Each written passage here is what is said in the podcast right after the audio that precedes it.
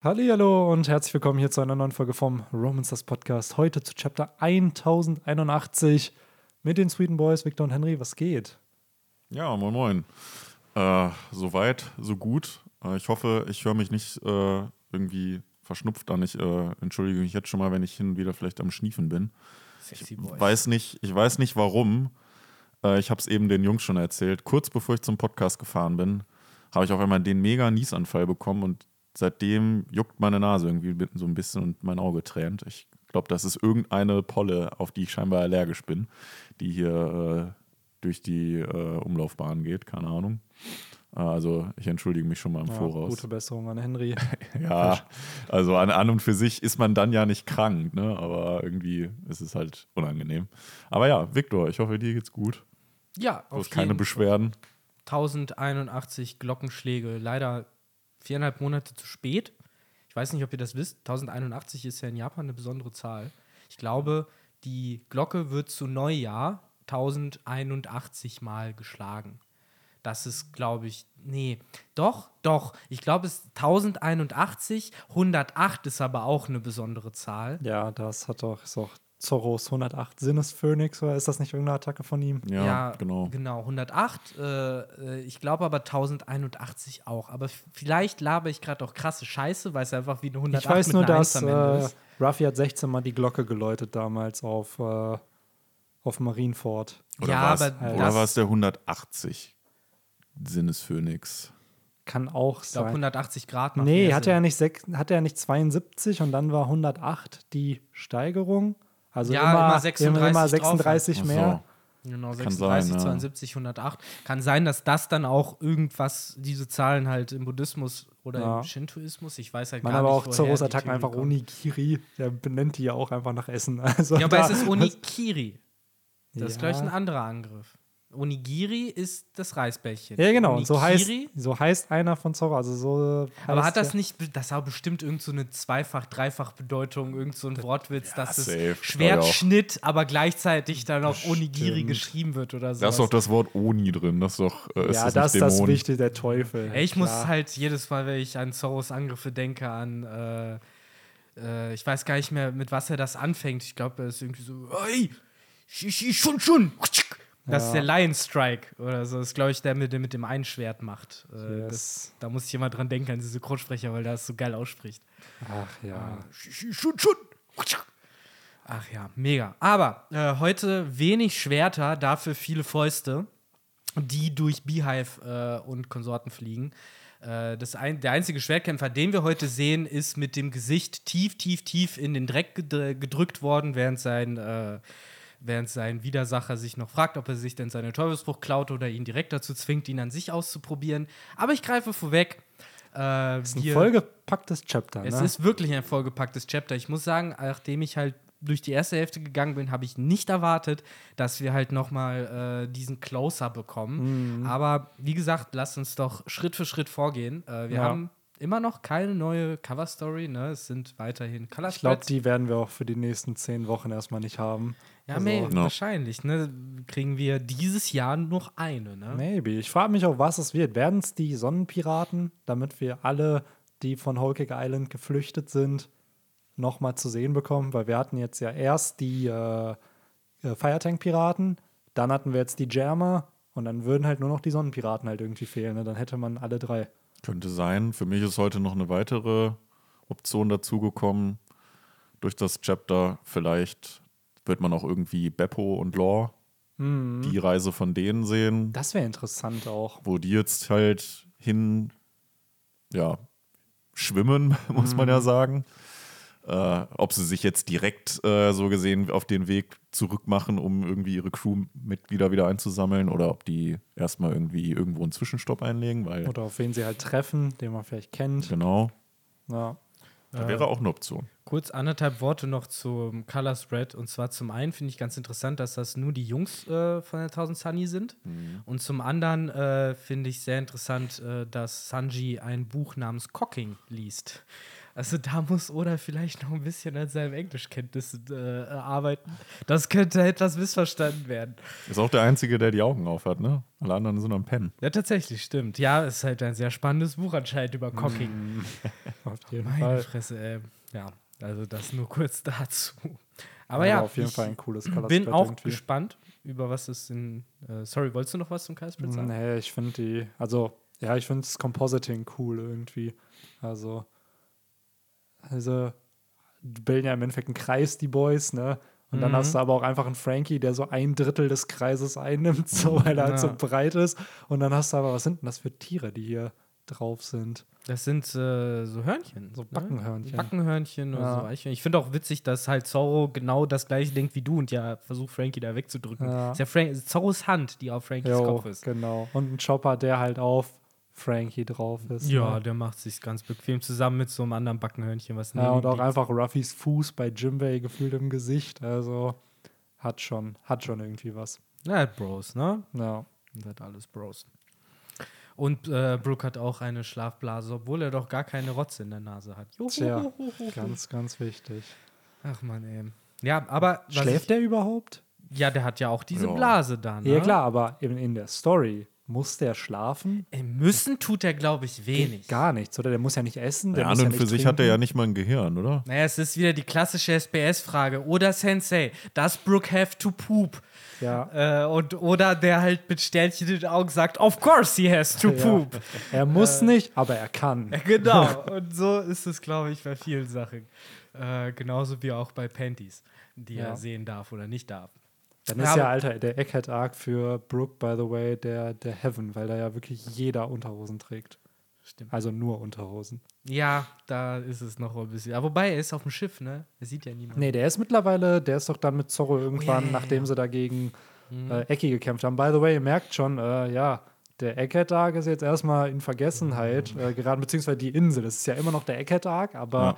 Irgendwie der Main-Plot spielt sich schon seit ein paar Chaptern nicht mal wirklich Drei auf Kapitel jetzt oder so, ne? Ja. Mhm. Ja, man vergisst so schnell, ne? War auch eine Pause dazwischen war. Im Ja, es sind ja richtig viele Pausen jetzt mittlerweile dazwischen, aber auch einfach, man merkt, dass Oda gerade wartet, bis jetzt Dinge auf Egghead passieren. Vielleicht wird da ja auch eine Stunde dann vergangen sein oder so. Also einfach ein bisschen Plot an anderen Orten zeigen, damit er halt nicht ständig wieder, oh nein, die Seraphims, wir haben sie fünfmal kaputt gehauen und oh nein, sie stehen immer noch. Weil das war ja so ein bisschen der Plot der letzten Chapter immer mal wieder. Ich glaube auch, dass jetzt im Moment so der Eckhead Waiting Room ansteht. Und das meine ich so enthusiastisch, wie man sowas sagen kann. Denn während äh, Eckhead halt praktisch die Story nicht weiterführen kann, solange wir als Leser nicht wissen, was drumherum passiert, äh, sehen wir halt eben erstmal, was drumherum passiert ist. Angefangen äh, vorletztes Chapter mit Shanks gegen Kid. Ähm, und jetzt letztes Chapter dann mit dem Raid auf Beehive äh, der jetzt ja hier nochmal weitergeht. Und das sind wohl alles Ereignisse, die wichtig sind für das Ende von Eckhead, beziehungsweise eben dafür, wie Eckhead weitergeht. Ja. Und das finde ich gerade vor dem Hintergrund, dass, wenn ihr euch erinnert, der Erzähler uns ja auch gesagt hat, ich glaube, das war das letzte Mal, als wir Eckhead nochmal gesehen haben, von wegen, ja, die Ereignisse, die hier noch passieren werden im Laufe des Tages, das wird irgendwie das große Event schlechthin und wird die Welt äh, wieder in ihren Grundfesten erschüttern und so. Und mittlerweile kann ich da echt dran glauben.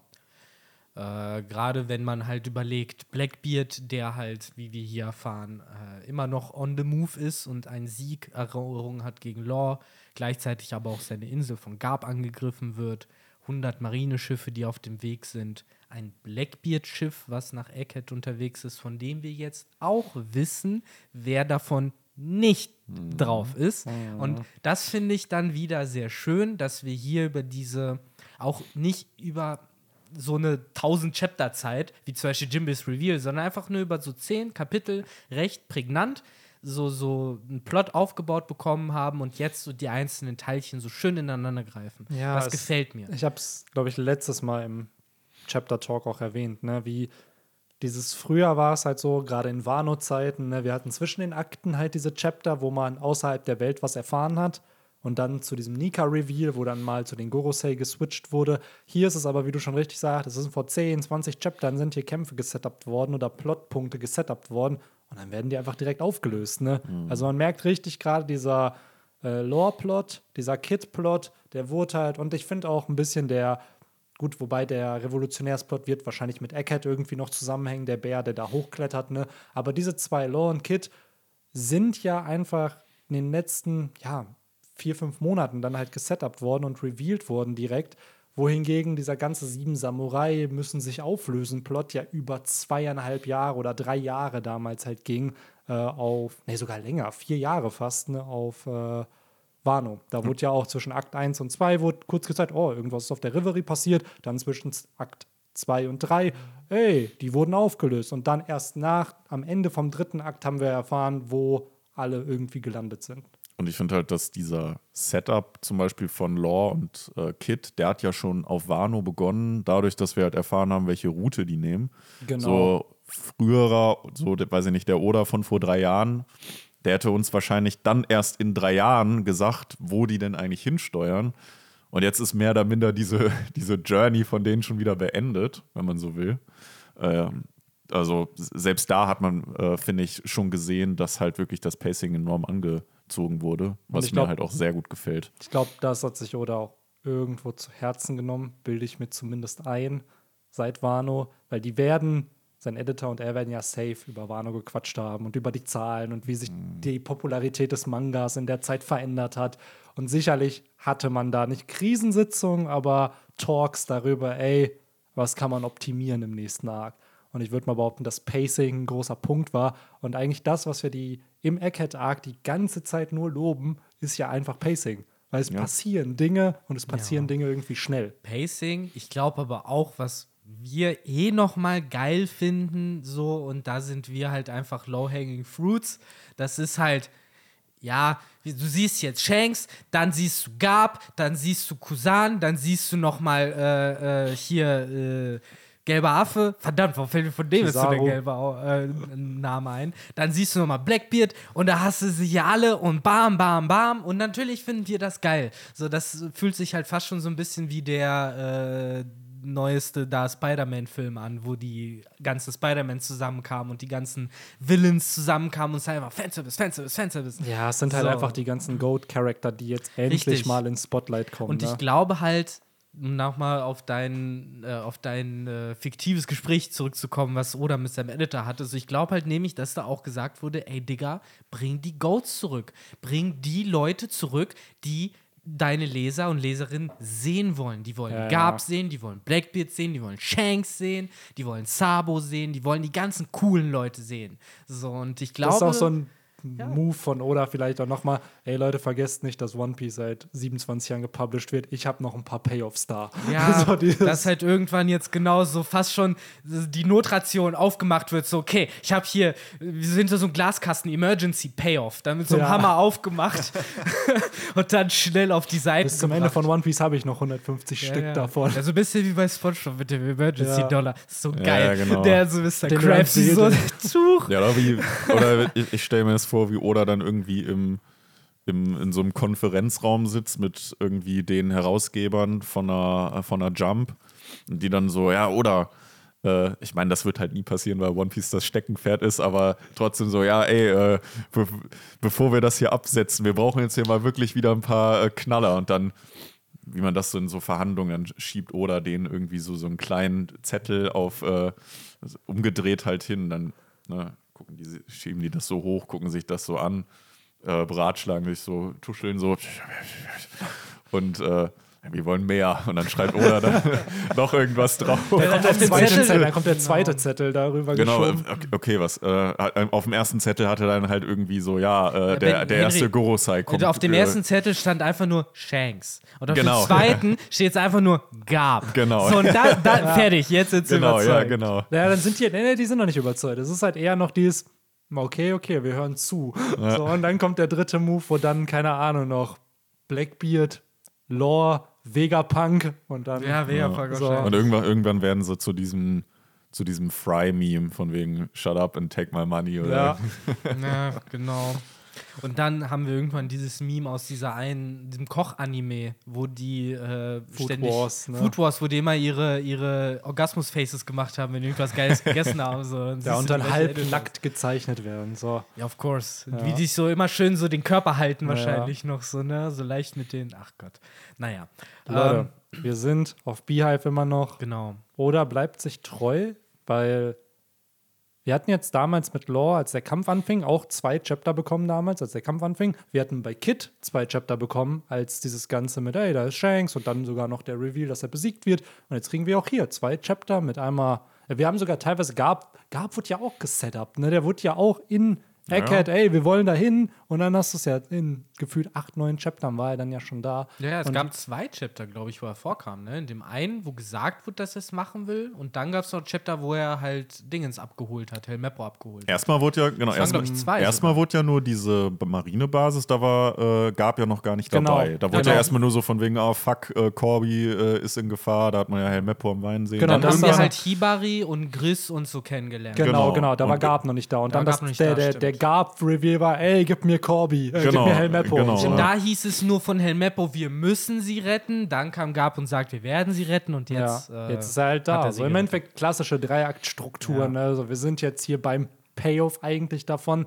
Es ist halt nur, ich weiß nicht, es ist so, es geht alles so schnell. Ich habe das Gefühl, One Piece geht Ja. noch zwei Jahre. Also das sind ja gerade hier so, gerade Gabs Auftritt, muss ich sagen, hier mit, ey, dieses Schiff fliegt da vom im Himmel, Gab landet irgendwie, hat mich irgendwie ein bisschen an Marineford erinnert. Und Ruffy, der mit seiner Impel Down Crew da vom Himmel fällt und dann irgendwie auf Marineford landet, weil hier auch alle so, was macht Gab hier, Alter? Warum ist der Dude hier? Aber das ist halt Gabs Stand, sollte eigentlich zumindest Gabs Standardeinführung sein, weil der Typ ja und das, das ist halt das Ding bei One Piece, uns wird von diesen Charakteren ja seit 20 Jahren immer wieder gesagt, dass die genau so drauf sind, wie wir es in diesem Chapter sehen, dass sie genauso verrückt sind, genauso mächtig und stark und brutal und Mann, bestialisch für, sind. Für mich ist Gab, bin ich ganz ehrlich, einfach der Roger der Marine. Ja. Seit diesem Moment ist für mich einfach, ja, Gab war auf demselben Niveau wie Roger. Ja, und das, Alter. das, das ist So. halt das Ding. Bisher hatten wir halt immer nur von Oda Worte. Wir Ja, ja, kriegen genau. immer nur Worte. Wir kriegen auch zu Shanks, haben wir lange nur Worte bekommen und zu diesen ganzen krassen Charakteren. Und jetzt kriegen wir halt endlich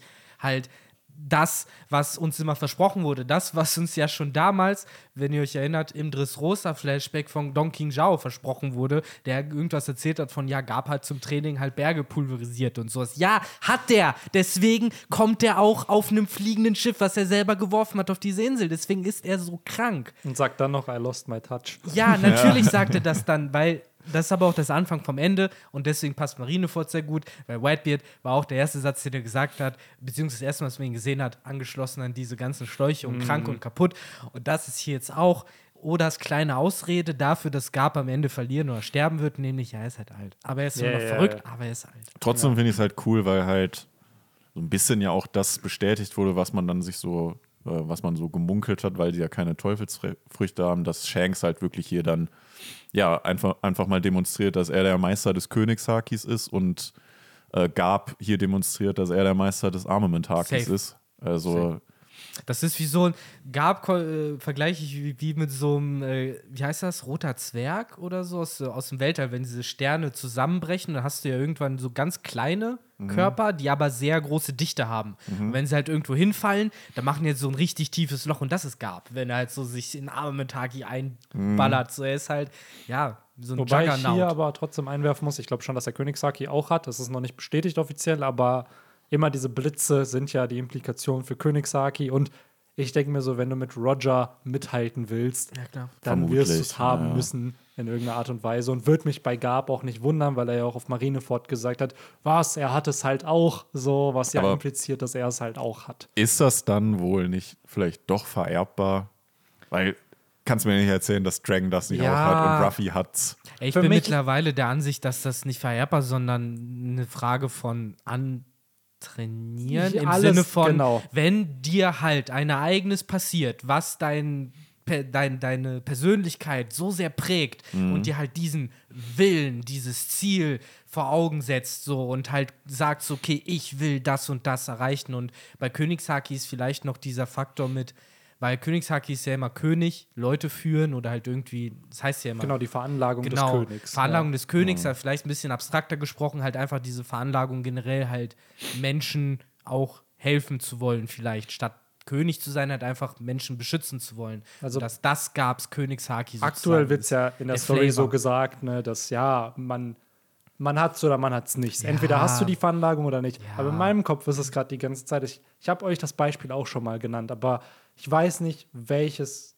was es genau war. Es war auf jeden Fall irgendein Dude oder eine Frau, die irgend so eine Strecke in Der Läufer, Zeit, ja, ja, die in irgendeiner. Zeit gelaufen sind. Da wurde auch gesagt, das ist menschlich unmöglich. Das Genau. kann niemand schaffen. Dann hat es diese erste Person geschafft. Danach haben es 6000 Leute danach auch Ja. geschafft. Ja, So, ja, weil einfach gezeigt wurde, ja, ist ja anscheinend doch möglich. Auch wenn da- gedacht wurde, genau. dass es biologisch, physisch, whatever. Aber das ist die Messlatte. Das ist denke wie bei Speedruns einfach, bei Videospielen. ich glaube, die ganze Zeit gerade bei One Piece, die haben, glaube ich, außer Vegapunk noch nicht so unbedingt die besten wissenschaftlichen Methoden, um herauszufinden, wie Königshaki veranlagt wird. Ja, wie so. wird es denn überhaupt weitergegeben, wer es hat und wer nicht? Ich meine, es wird halt immer gesagt, ja, bla, du entweder hast du es oder nicht, was natürlich narrativ sehr viel Sinn macht, um einfach zu sagen, ey, die Charakter, die es haben, ja, die sind special, weil sie es haben. Aber ich würde mir wünschen tatsächlich, dass es eine Veranlagung von deinem Willen einfach ist. Je krasser dein Wille ist. Der Ruffy aus dem East Blue, der hatte keinen Königshaki. Der hatte auch nicht die Veranlagung dafür, weil Aber- er halt einfach keinen starken Willen der, hatte. der Ace retten wollte, ja, der. der hatte das. So. Weil der halt dieses Ziel vor Augen hat. Und das ist Willen genau hatte. das Ding. Ich hoffe, dass da auch, weil Königshaki wird ja gerade auch eigentlich zum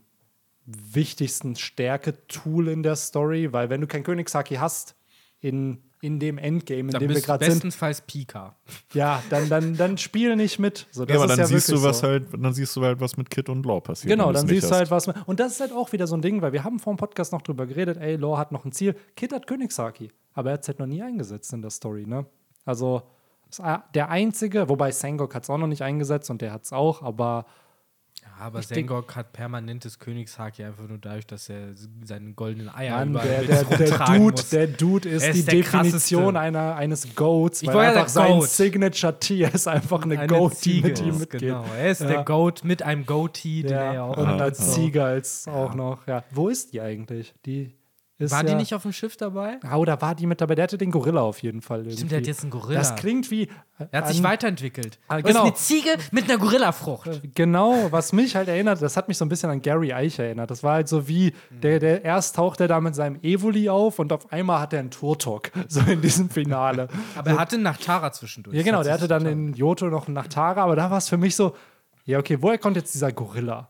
So, wa, was war da das Ding? Aber ich habe jetzt eine spannende Theorie auch noch gelesen, dass äh, der gute Kong, der, der, wie hieß er, der Chief of bla bla bla, also der im Endeffekt alle, die Marine, die Cypher Pole und äh, Ja, der Ober. der, der die im der- Endeffekt das ganze Militär der Weltregierung im Endeffekt. sämtliche Streitkräfte. Genau, so, dass der, ja, der war ja früher auch Der Flottenadmiral. Head of Exec Executive oder so. Verteidigungsminister sozusagen. Der Verteidigungsminister, genau. Haben wir es, glaube ich, sogar in irgendeinem Podcast, haben wir doch auch Ja, darüber glaub- Kong, debattiert. ne? Kong von der Leyen. So. Dass der äh, wahrscheinlich so eine myth mythologische Affenfrucht vielleicht halt hat. Weil der wird ja auch irgendeine heftige Frucht haben müssen, wenn der, der, der Flottenadmiral vor Sengok war. Ja, der Geschenk, der darf haben, was er will. Der wird schon was Krasses haben, auf jeden Fall, glaube ich ich. glaube, der wird auch noch kämpfen. Ich glaube, der wird im Krieg gegen die Weltregierung, darf der dran. Der muss kämpfen, sonst hätte er nicht so eine hohe Ja, Stellung. absolut. Als ob es bei der Marine oder Weltregierung einen gibt, der eine hohe Stellung Hier, hat. der du hast so einen. Gab, der hier alter fucking 80 fast ist, ne? Und da einfach mal gefühlt Beehive alleine fertig macht. Jo, also um da mal drauf zurückzukommen, ich finde das alles richtig geil. Schon seit der letzten Seite vom letzten Chapter finde ich das alles unfassbar genial. Äh, jedes Mal, wenn man Gab da sieht, äh, sowohl hier nochmal auf der ersten Seite sein äh, wütendes Gesicht, halb in Haki gekleidet und so, das ist schon alles badass as fuck.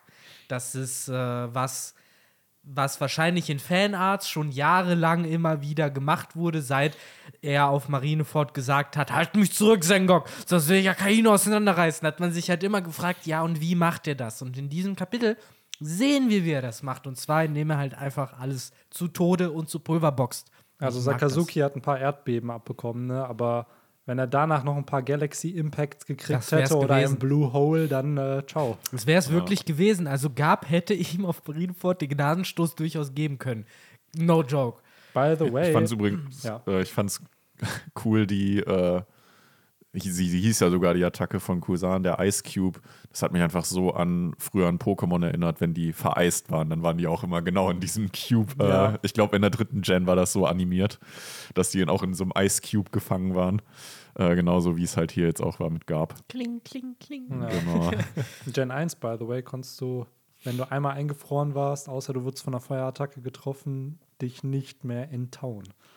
Gab es den Eisheiler da noch nicht? Also klar, durch Items, aber jetzt ist es ja so, wenn du eingefroren bist, kann das- es ja das so, sein, dass dass, das du nach, ja, dass es okay. irgendwann weg ist, Ja, so okay. nach ein paar Zügen. Stimmt, Jinmon ist einfach nie weg, ne? Nee, Ist es ging nicht weg, deswegen war Einfrieren gefühlt, ja gut, dann hast du halt verloren, so, wenn es eingefroren ist.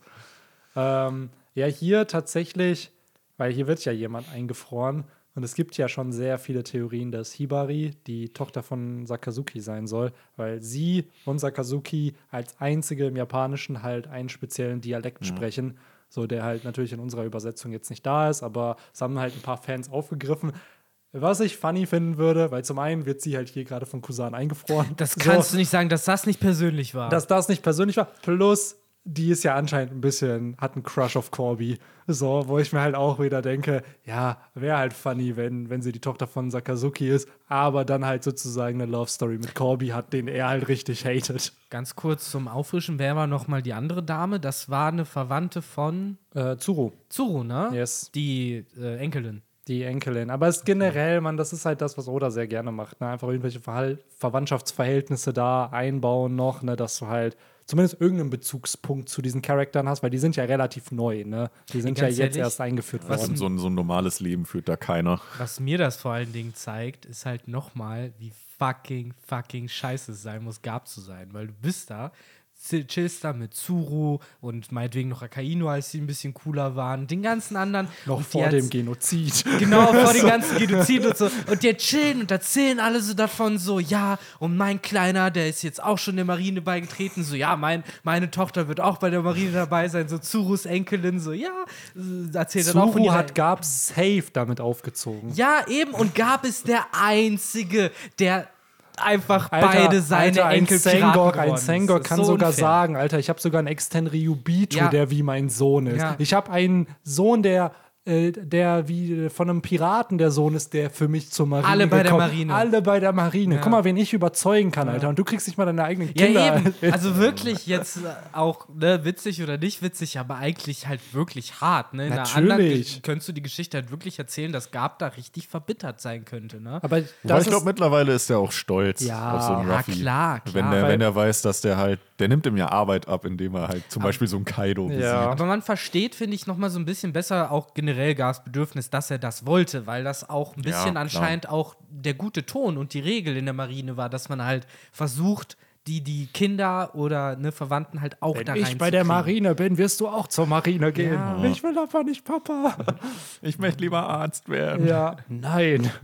Ja, das Ding ist, was man aber nicht vergessen darf, ist halt, dass Ruffy, weil wir haben ja, wir erfahren in diesem Chapter ja, dass äh, Garb zwei Prodigies hatte. Oh ja, Protégés. Jo. Ja, Das die ist das zum. Nee, ist nicht auf Englisch Prodigies? Ein Prodigy ist ein, äh, ist ein, ein, ein, wie heißt das, ein, äh, ein Genie ist ein Prodigy. Ah. Oder anders gesagt, ein Naturtalent ist ein Prodigy. Ein Ah. Protégé, das ist derjenige, den du protectest, den du unter deine Fittiche genommen hast. Seine zwei Lehrlinge. Ja, das sind auf jeden Fall zwei. Günstlinge, Ja. sag doch Günstlinge. Ja, zum einen Au- Jetzt werden Aokiji. sich einige in den Kommentaren, die sich mal beschweren, dass wir zu viele englische Worte Ja, benutzen, safe. wahrscheinlich sagen, ha, das habt ihr jetzt davon, weil ihr Jetzt nicht Deutsch geredet habt. Schuld hier.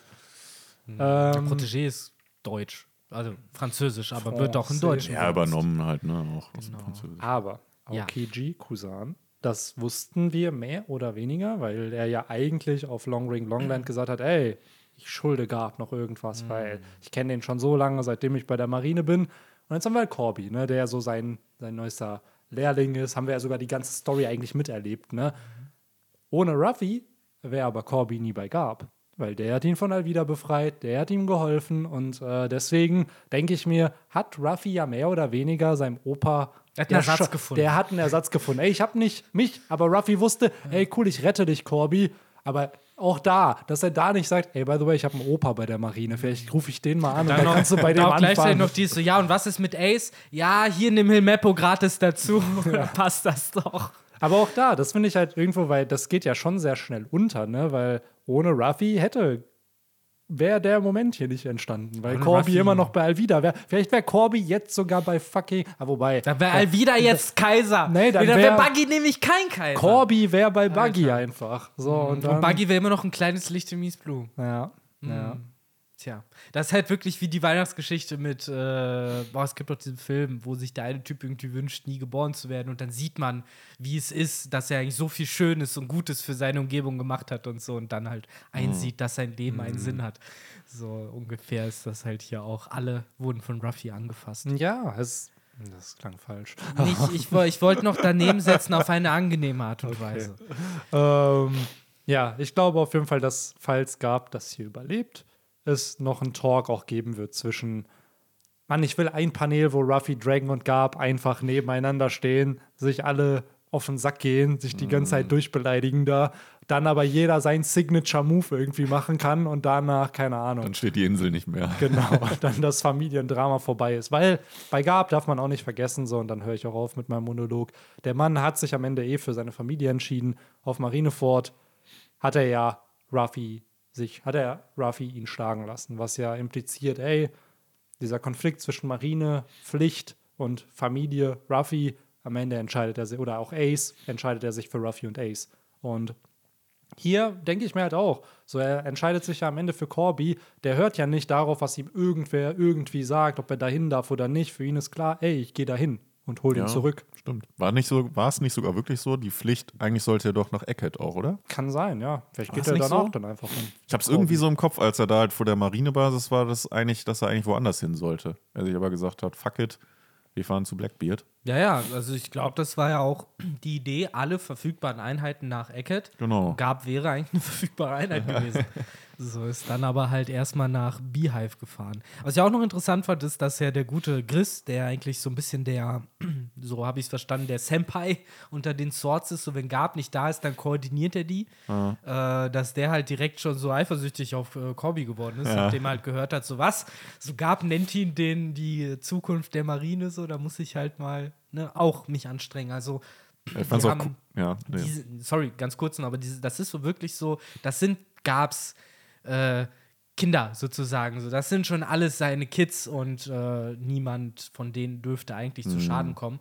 Was dann auch verständlicher macht, dass er nicht wirklich lange fackelt, bevor er auf Kusan losgeht, nachdem halt Hibari eingefroren wurde. Ich fand es noch ganz cool, wie Gruss dann da die, äh, das Schiff ja aufgefangen Mhm. hat mit seiner Tonfrucht, äh, wodurch es dann zu einem sehr, sehr coolen Shot äh, kam, wie ich finde, mit äh, den ganzen um, um auf dem Boden liegenden Blackbeard-Piraten äh, praktisch um Gab und das Schiff drumrum. Dann sieht man Gab und hinter ihm noch so auch so leicht äh, schattiert halt äh, das ähm, Schiff von ihm. Das Mhm. Und das Schiff auch richtig schön Shot. convenient, auch im Leben dann zur Genau. Ruhe gekommen, ohne dass es jetzt sich aufkratzt am Boden. Ja, ja. Das ist schon alles sehr smart von den guten Gruß. Aber ja, Press.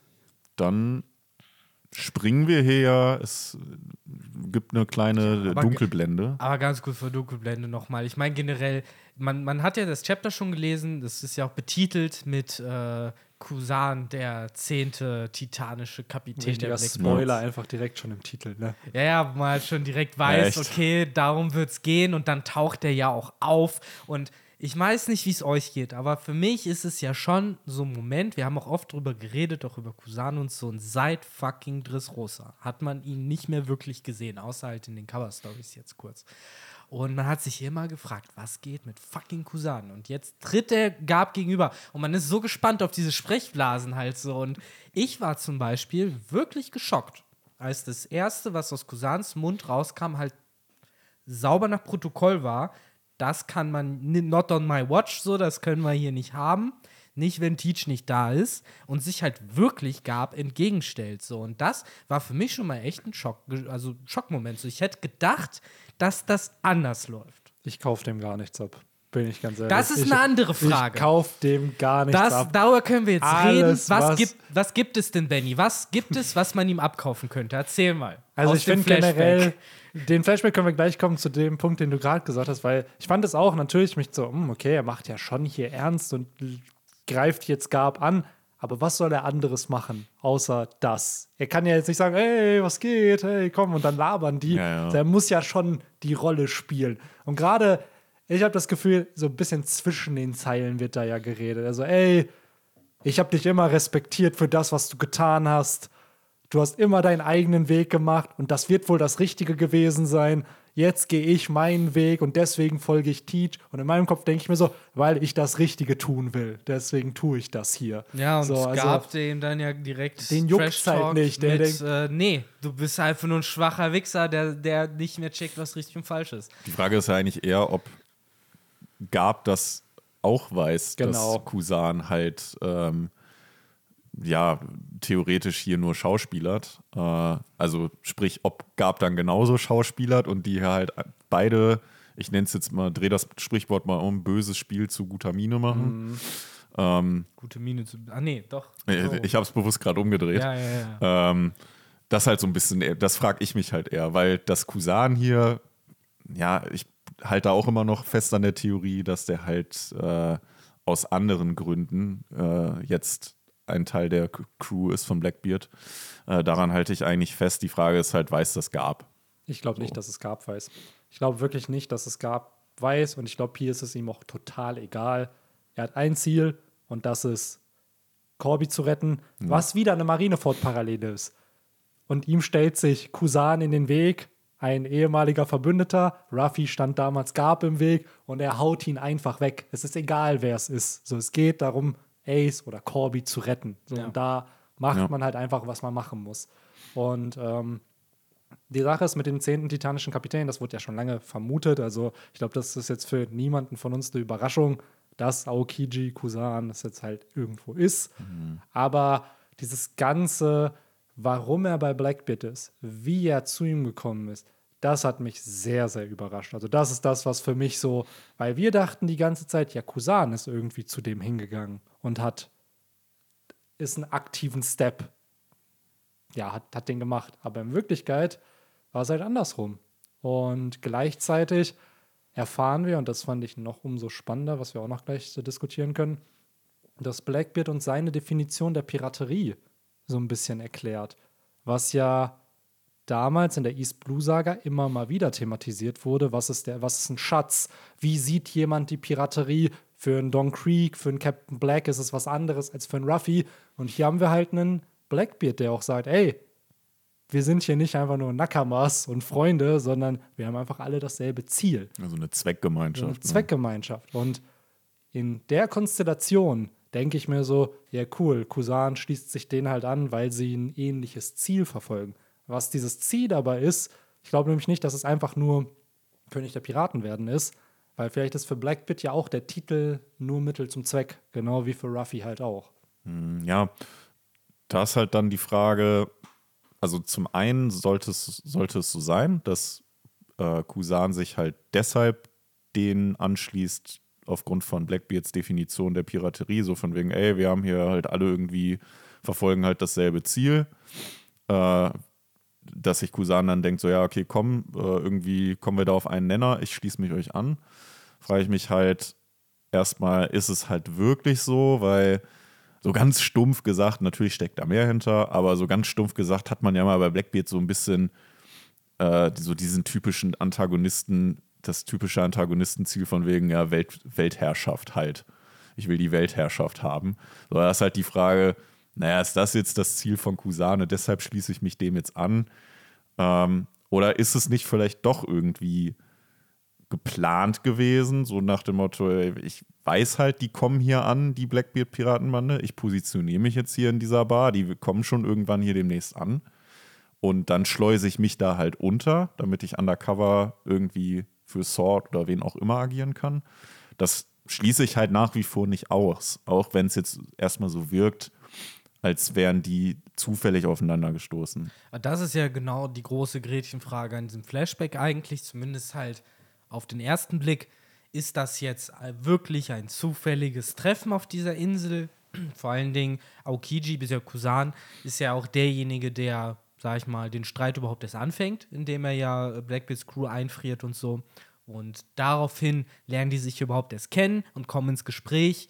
Ähm, was auch wieder viele interessante Faktoren aufwirft, angefangen dabei, dass jemand wie Kusan überhaupt dazu bereit ist, einfach nur mit Blackbeard in ein Gespräch zu gehen, nachdem er noch vor ein oder zwei Jahren dabei war und gesehen hat, wie Blackbeard halt auf Mar Marineford zerstört hat und Whitebeard getötet hat. Mhm. Ähm, also, war, ne, das ist eh schon irgendwie diese Schere, die ich da drin habe und dann halt dieses Gespräch, was die beiden miteinander hatten. Dazu kommt, dass wir eh sehr wenig von Cousins Charakter eigentlich wirklich kennen. Immer noch am meisten von allen Admirälen, aber nicht viel.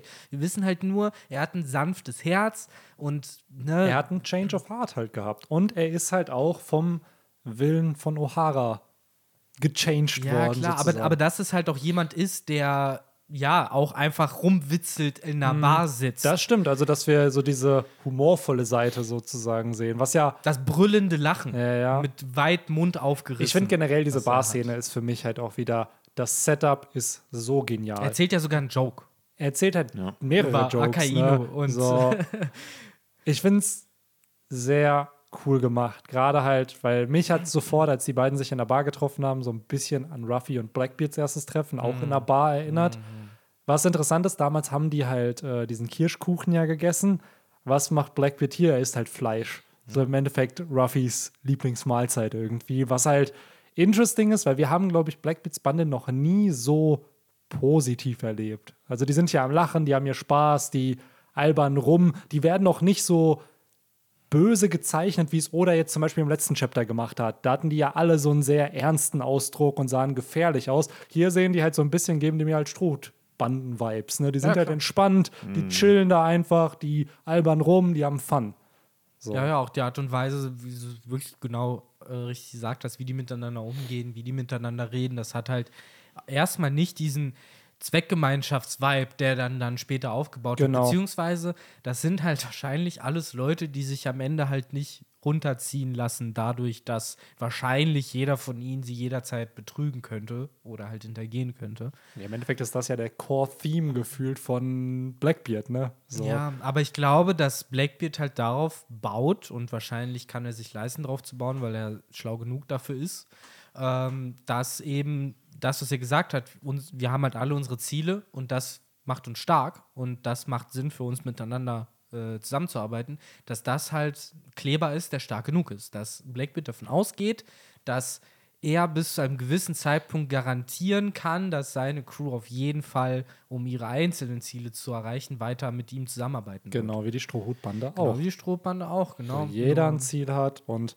wie Zorro richtig zu Chopper gesagt hat, ey, jeder von uns kann was und zusammen kommen wir halt weiter als, als jeder Einzelne. Ja, ich glaube, das ist zwar nur eine Anime-Filler-Szene gewesen, aber auf jeden Fall ist es sehr, sehr treffend. Aber das ist ja auch die Philosophie der Blackbeard-Piraten. Das ist ja sogar das, was Blackbeard dann Kusan anbietet, als er ihn zu der Crew aufnehmen will. Er sagt ihm ja auch, hey, so nein, wir sind keine Crew, also wir sind eine Crew, aber wir sind jetzt keine Piraten, die jetzt irgendwie Buddy-Buddy durch die Gegend fahren, sondern jeder von uns hat ein Ziel und wir werden diese Ziele alle erreichen. Fast schon wie so eine Startup-Firma so. So, sag mir, was du brauchst, so, alles klar.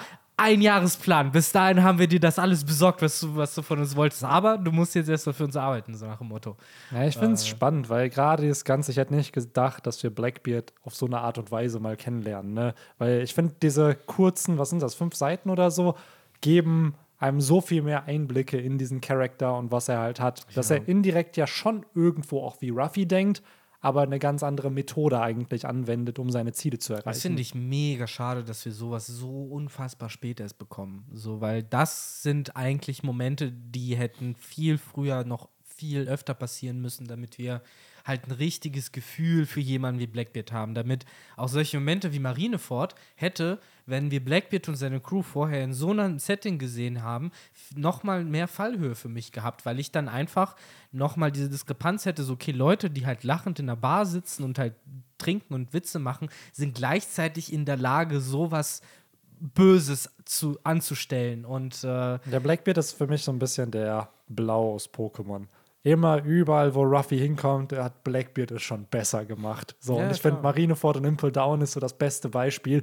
Ruffy bricht mit ein paar Leuten aus und danach wirklich gefühlt Zehn Minuten später kommt da Blackbeard auf Marineford an und hat dann noch einen größeren Ausbruch, indem er dann Whitebeard killt, sich seine Teufelsfrucht holt und die nächste Ära als seine eigene betitelt. Ja, und wenn äh, Ruffy dann den Champ, aka Imo, besiegt, dann wartet noch dahinter Und äh, Blackbeard Ja, als der ist der Professor Champ. Eich dann, der, der Secret Boss, der dann noch kommt. Weil ich glaube tatsächlich, dieses Ziel von seiner Crew und von ihm, ich glaube mittlerweile auch, dass ein Blackbeard König der Piraten werden will, um noch was Größeres hinzukriegen. Etwas, was eben nur dann möglich ist. So ähnlich wie Ruffys Ziel ja ist, König der Piraten zu werden, um dann seinen geheimen Traum irgendwie zu realisieren.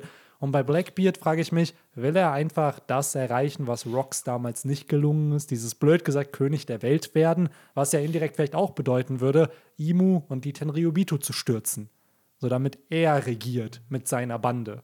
So, es wäre halt dann auch nochmal eine schöne Parallele, weil auch Ruffy wird am Ende dafür sorgen, dass die Tenryubitu fallen. Was ist aber, wenn Blackbeard auch dieses Ziel verfolgt, nur eben aus ganz anderen egoistischen Gründen. Also Ruffy will ja Leuten eher die Freiheit schenken und Blackbeard wird dann einfach diese Struktur ablösen. Das ist die Frage, was Ruffy will. Das Genau. wissen wir ja immer noch nicht. Und das, aber ich finde, du äh, hast da schon die beste Antwort drauf geliefert, Ruffy.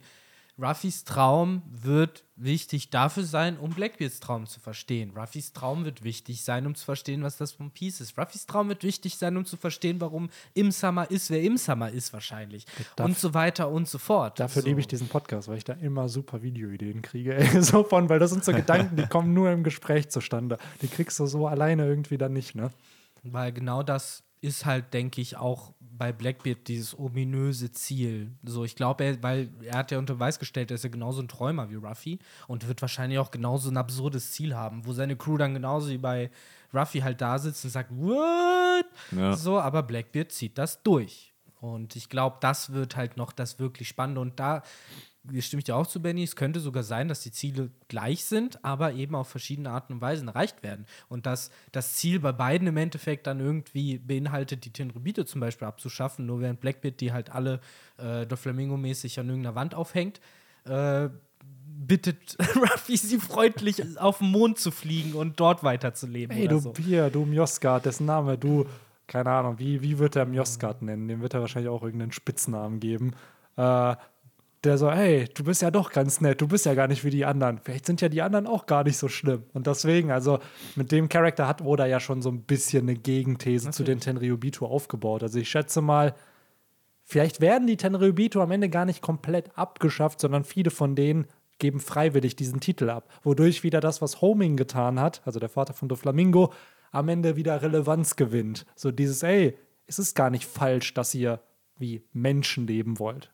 So. Ja, was halt gleichzeitig Doflamingo wieder komplett als Antagonist auch Genau. am Ende aufbaut, als jemand, der dann an der Seite sitzt und halt so mit Tränen und Rotze aus dem Mund wie so ein, wie so ein Rage-Comic so, nein, ihr dürft nicht eure Titel abgeben, nein!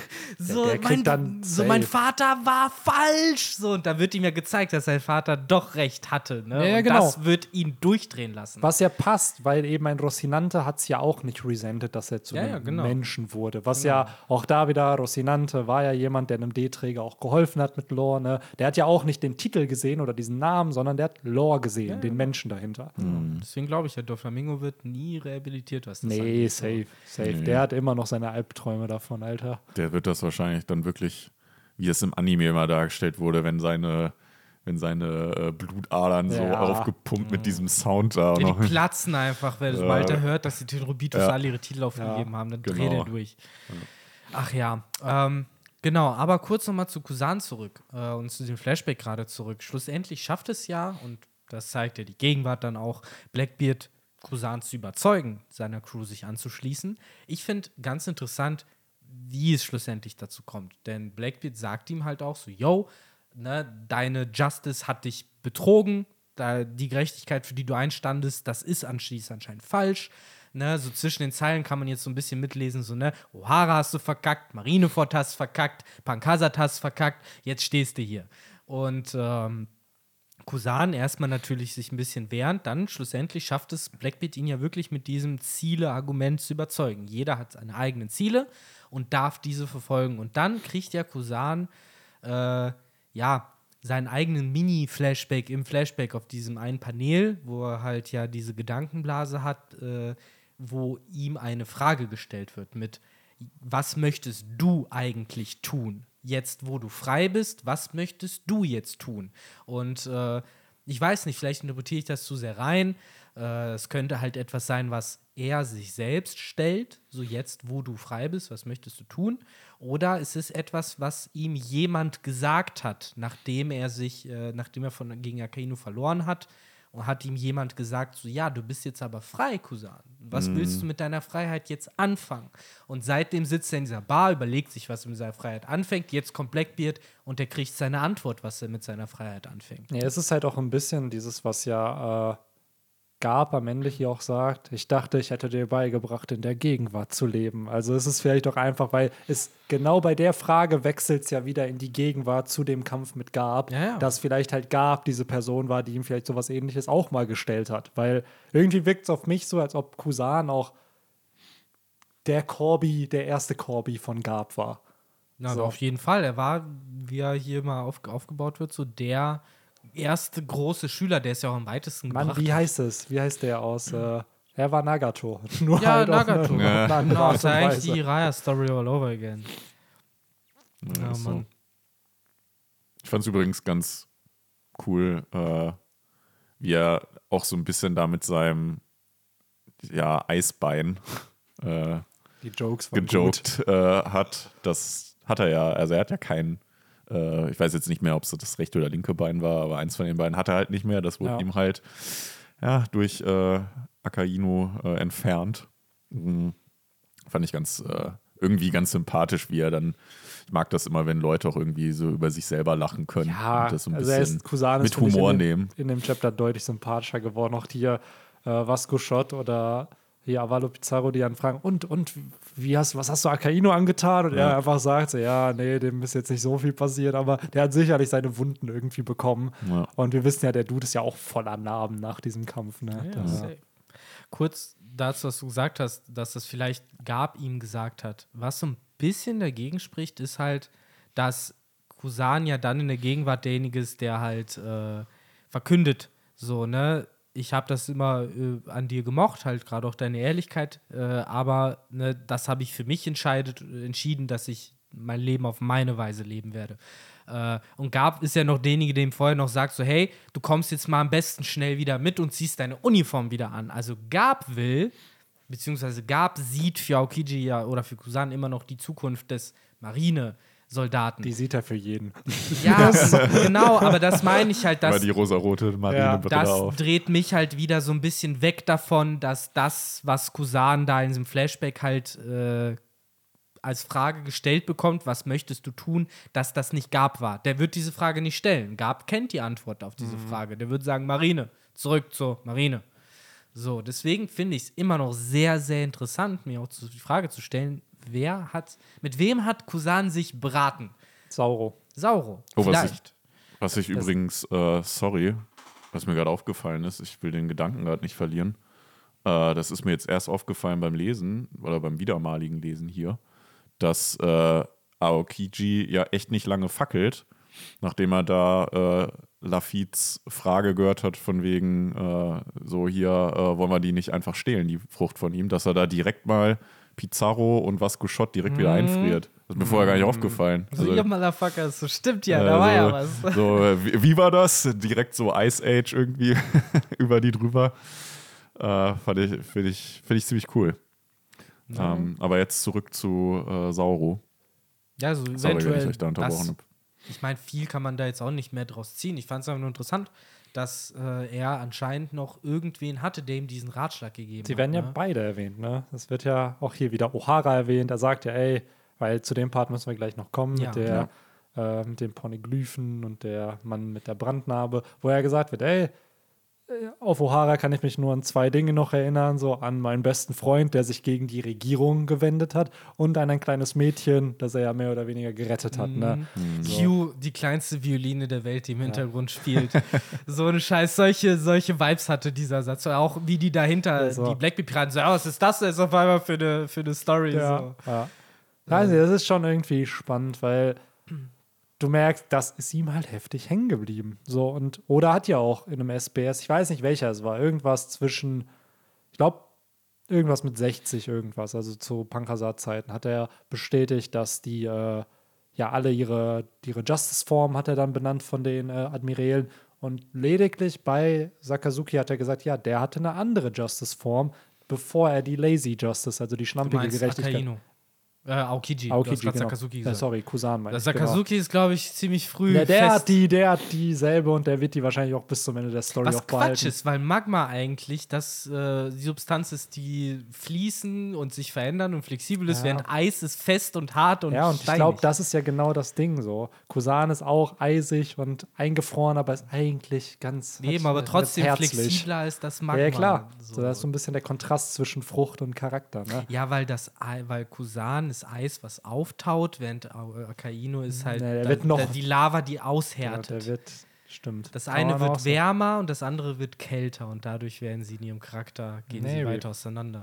Auf jeden Fall hat er da halt gesagt, dass äh, Aokiji erst die brennende Gerechtigkeit hatte. Also, dass er halt sehr wahrscheinlich von Gerechtigkeit auch getrieben war, immer das Richtige zu tun. Und dann nach O'Hara aber die Lazy Justice hatte, also die schlampige Gerechtigkeit. Was ja impliziert, dass dieser Moment vielleicht mit Robin, dass er sie halt freigelassen hat, das erste Mal war, dass er diese schlampige Gerechtigkeit ausgelebt hat, die er ja bis zumindest hier, wo er auch nochmal seine Gerechtigkeit hinterfragt wird, ja auch gelebt hat.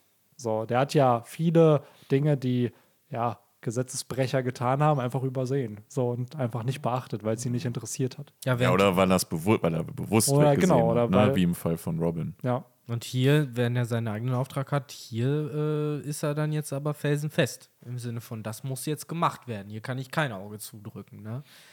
Was halt auch wieder die Frage ist, ob da irgendwie ein Wandel stattgefunden hat. Also ich finde es sehr interessant, sich darüber Gedanken zu machen, inwiefern verarscht Kusan die Blackbeard-Piraten? Verarscht er sie überhaupt? Oder ist das mehr eine Geschichte von, er weiß ganz genau und kennt den Punkt, wo er abspringt, aber eigentlich lügt er sie gar nicht an? Was für mich mit am fahrlässigsten trotzdem immer noch sein würde, weil ich weiß nicht, ich bin da vielleicht auch gerade sehr nazimäßig, aber ich würde es schwer damit klarkommen, wenn Aokiji aus irgendeinem anderen Grund so lange mit Blackbeards äh, Piraten zusammen war, außer um sie am Ende richtig zu ficken.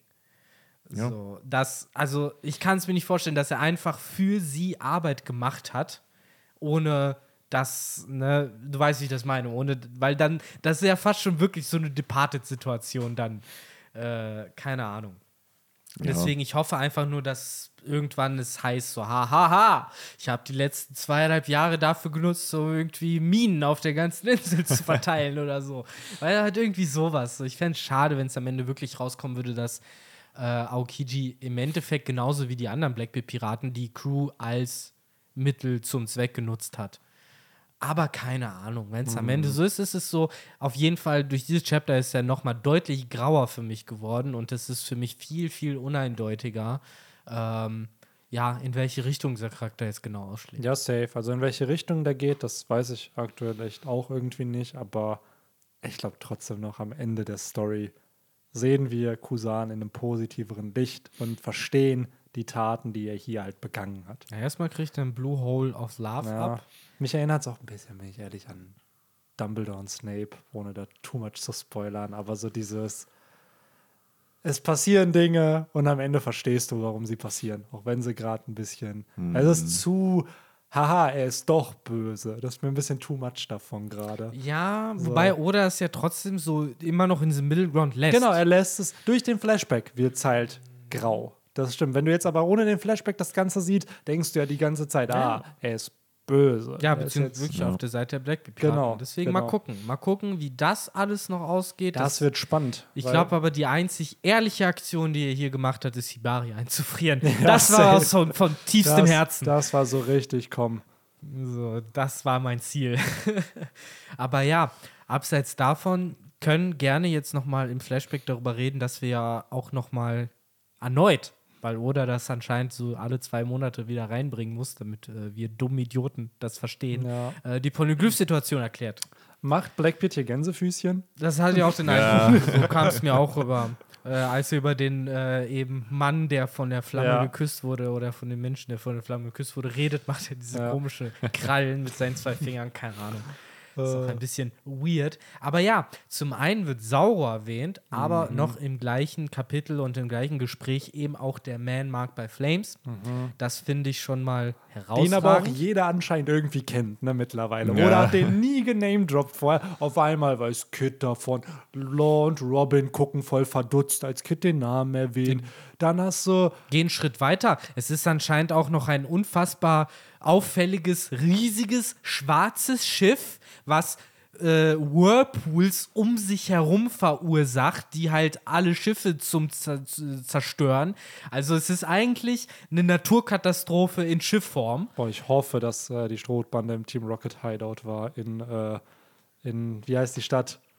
Mahagonia City. Mahagonia City. So, dass sie da einmal Whirlpool haben und das dann einsetzen können, wenn das gegen die genutzt wird. Die Hand Nach, äh, nach äh, Gen 2 war Whirlpool nicht mehr ein VM, ne? Ich glaube, das war nur in Gen 2. Nur Gen 2, Vor ne? Ja, Und, dann Gen halt, 4 in, genau im Remake dann, aber in Gold, Silber, Kristall sozusagen und plus Ja. Remakes. Ja, Wasserfälle haben gereicht. Wasserfälle und Taucher. Taucher war aber cool, muss ich sagen. Ja, war Whir- cool, Whirlpool ja. war im Endeffekt Zerschneider für Wasser. Ja. Das genau das. Zertrümmerer Ja. dasselbe mit Felsen. Ja. Das war wirklich. Ja. ja, ja, ja. Ach, mein Gott. Ach ja. Aber äh, lasst uns mal so ein bisschen, weil äh, ich finde, das ist alles hier sehr interessant, äh, was Yes. hier noch erzählt wird. Eben, wie gesagt, zum einen Sauro wird erwähnt, der Mann mag bei Flames wird erwähnt. Es könnte natürlich damit sein, dass Sauro eben dieser Man ist. Was wiederum aber dagegen spricht, ist zum einen, dass Kusani einfach sagt, er ist es wahrscheinlich nicht. Der Mann mag bei Flames ist halt der und der und der und der. Was für mich immer noch auch plausibel ist, dass es nicht Sauro ist, weil Sauro hat kein pechschwarzes Schiff, mit dem er herumschippert und andere Schiffe mit Whirlpools vernichtet. Ja. Also wir wissen noch nicht, ob er eine Teufelsfrucht hat. Also ich, mich würde es nicht wundern, wenn er eine hat, weil er war ein Vizeadmiral. Ja. Aber Aber das hört sich halt irgendwie eher Es- nach, ja. keine Ahnung. manche vermuten ja sogar Dragon. Genau, Das- das- nach Dragon hört sich das Ich an. finde ich find wirklich, Victor hat einen Punkt gebracht mit dem, von wegen, der schippert halt nicht mit einem schwarzen Schiff rum, weil es wird hier ja Der schippert expli- generell nicht rum. Genau, es Ja, wird hier ja. sogar explizit von, äh, wer, wer war es jetzt, Lafitte oder Ja, keine Ahnung, wer es äh, erzählt hat, von wegen, der erwähnt ja sogar explizit, ja, der ist halt immer mit einem pechschwarzen Schiff unterwegs. Und naja, ich glaube, ein Sauro, der hat sich halt dann irgendwie äh, auf Elbaf äh, niedergelassen. Ja. Aber das war's. Der ist halt dann nicht irgendwie in all den Jahren immer mit einem pechschwarzen Schiff Ja, rumgeschippert. auf jeden Fall. Dazu kommt der andere Punkt, warum Sauro ein bisschen komisch wäre.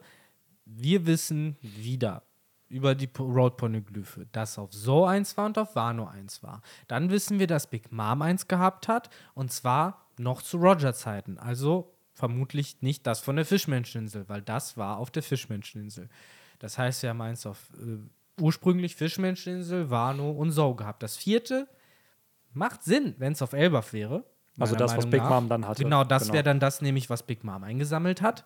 Und äh, das von der Fischmenscheninsel ist das Verschollene, ist was immer noch jetzt, verschollen, das, was, der Man mag bei Flames. Genau, was dieser Charakter vermeintlich Genau. hat. Und dann macht es für mich halt absolut keinen Sinn, wenn das halt Sauro ist, der das Rope Poneglyph der Fischmenscheninsel auf einem Schiff irgendwie durch die Gegend schippert. Also Ja. keine Ahnung, das, Ja, das ist alles Ich finde generell die Idee, dass es irgendwo auf See unterwegs ist, spannend. Das ist halt so, ja, wir müssen dieses Schiff finden. Der ist ja wie so, ne? Ja, mir gibt's so, es gibt mir aber auch so ein bisschen, ja, wirklich David Jones Vibes aus Ja, der Karibik ja. 2. So dieses, ey, der kann halt mal gerufen werden. Und würde mich nicht wundern, wenn, ja, dieses, ey, der kann Whirlpools erzeugen. Ja, vielleicht ist es gar keine Teufelsbruch, vielleicht ist es ja ein Kraken oder so, den der Ja. halt kontrolliert oder so und dadurch entsteht das. Weil es wird ja nicht gesagt, er hat einen Teufelsbruch, sondern es wird vermutet, dass er eine hat. So, also auch Der da wieder. Rückkehr von Surume.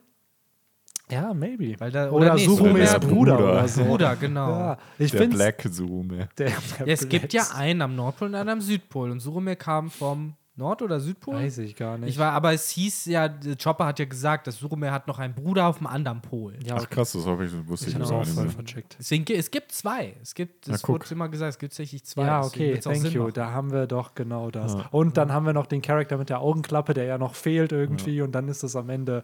Ich Ja, glaube, glaubt ihr, es ist ein neuer Charakter? Ja, oder? Es wäre cool, wenn auch wirklich, wenn das dann irgendwie so, so, so von wegen, ja, der ist halt äh, praktisch auf das Schiff verbannt, der kommt da nicht runter, Ja. der muss äh, auf dem Schiff bis in alle Ewigkeit auf den Weltmeeren Aber rumschippern. das war eigentlich ja schon die Brooke-Story. Genau das. ja, ja. klar. Aber irgendwie, ich finde es jetzt nicht schlimm, wenn man das dann so gesehen nochmal. Ich glaube Dragon, ganz ehrlich. Das macht Sinn. Revos mit welchen, aber warum sollte Dragon auf See unterwegs sein, so viel? Ja, Also, von A nach B muss. aber warum sollte er immer einen Road Poneglyph dabei haben?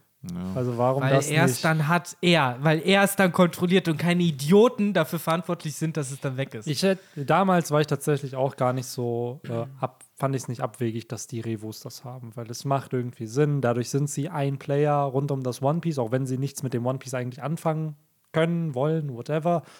Was ich cool finde, ist, dass Shiryu hier auch noch in den Raum wirft, ey, was, wenn er für die Weltregierung arbeitet und die Weltregierung eins hat, weil das ist ja, als damals rauskam, ey, es gibt vier Road Poneglyphe, eins ist verschollen, war das erste, woran ich mich noch erinnern kann von den Theorien, war, ja, die Weltregierung hat das letzte. Weil wenn die Weltregierung das hat, dann wird niemals niemand irgendwie das One Piece finden können, weil sie einen Schlüssel davon haben. Aber ich glaube es tatsächlich nicht, weil Ja, so inkompetent. richtig idiotisch, das als Weltregierung auf dem Schiff durch die Gegend zu schippern. Ja, absolut. Stell das so einfach direkt neben den Riesenstrohhut in dem Thronsaal weg. Das Ja. wird nie wieder jemand anfassen. Ja, ja. Deswegen, keine Ahnung. Vielleicht ist es Skopagaban, dann haben wir den Ja, endlich in der dann Story. haben wir den auch noch. Das Copacabana oder dann doch noch mal einer von den Rocks. Äh, Ja, Oder Shiki oder so. Ja, irgendein Charakter tatsächlich, ich würde es mir echt wünschen, wenn es so eine Mischung aus neu und alt. Weil wir sind Ja. jetzt fast schon über, tau ja, wir sind mehr als 1000 Chapter, 1100 Chapter fast in dieser Story. Und klar, du kannst diesen Charakter jetzt noch einbauen, das ist ein neuer Charakter, aber ich würde mir wünschen, dass irgendeine Connection zu bestehenden Charakteren da ist. Ob es ein ehemaliger Rocks ist, so, also irgendein Mitglied davon, oder ja, einer aus der Roger-Piratenbande, der vielleicht nicht Skopagaban ist, so weil den gefühlt jeder predicted immer, wenn es ein Mystery Character Skopagaban. ähm, aber auch, lass es selbst Skopagaban sein, mein Gott. So, irgendein Charakter, den, der irgendeinen Bezug schon hat. Weil so komplett random neu, der dann von, Dor, äh, von Kid da erwähnt wird, weiß ich nicht. Wenn anscheinend jeder zweite Charakter, der irgendwie wichtig in der Story ist, von diesem Charakter weiß, warum haben wir dann vorher nicht schon von dem gehört? Ja, So. Das ist halt wieder diese Krankheit von diesem Long- Long-Term-Ding. So genauso wie, dass ich schade finde, dass wir Blackbeard erst zehn Jahre später Ja. charakterisiert bekommen.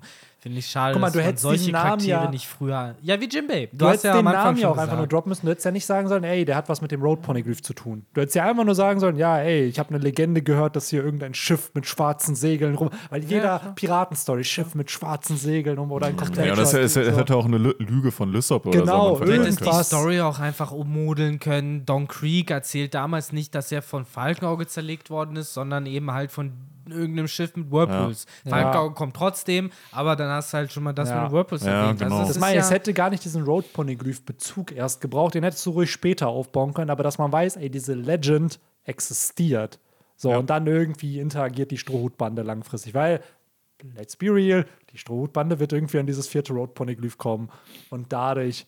Oder Blackbeard kommt vielleicht als erster da dran oder irgendwer anders und dadurch kommt die Strohhutbande erst dran. Aber irgendwie, ich weiß Oder- nicht, dieser von, ey, wir müssen den Road Poneglyph auf See bekommen, finde ich schon ziemlich cool. Oder es ist, äh, es ist der äh, Ace-Zombie, den, äh, den äh, Gecko Moria zurückgeholt safe, hat. Safe. Aber- Also ja- das würde passen mit dem flammengeküssten Mann. Stimmt. Aber was ja trotzdem interessant ist, bleibt, dass anscheinend alle wissen von dem Schiff, alle wissen von den Whirlpools, alle wissen von dem Rope Poneglyph, was auf dem Schiff ist, aber niemand weiß, wer der Typ ist. Also Ja. der zeigt sich Ja. nie.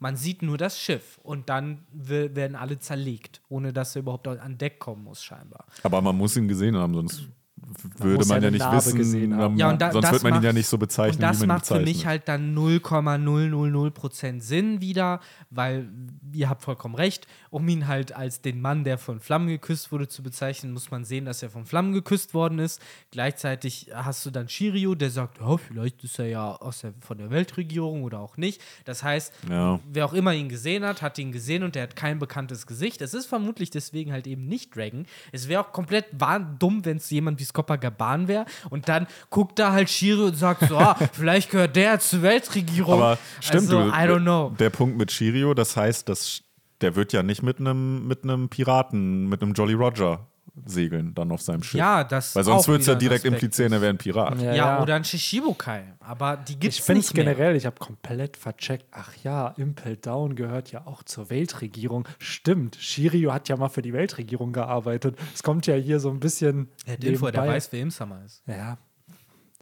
Woher hat Blackbeard seine ganzen Infos? Wahrscheinlich durch den Dude dann, ne? Also wenn es um die Weltregierung. Gut, durch Whitebeard irgendwo auch, aber ich glaube schon, dass so ein Shiryu ein bisschen Insider-Infos nochmal hat. Safe. Ich glaube, die haben alle gewisse Insider-Infos. Klar, der eine mehr, der andere weniger. Aber woher weiß Blackbeard so viel?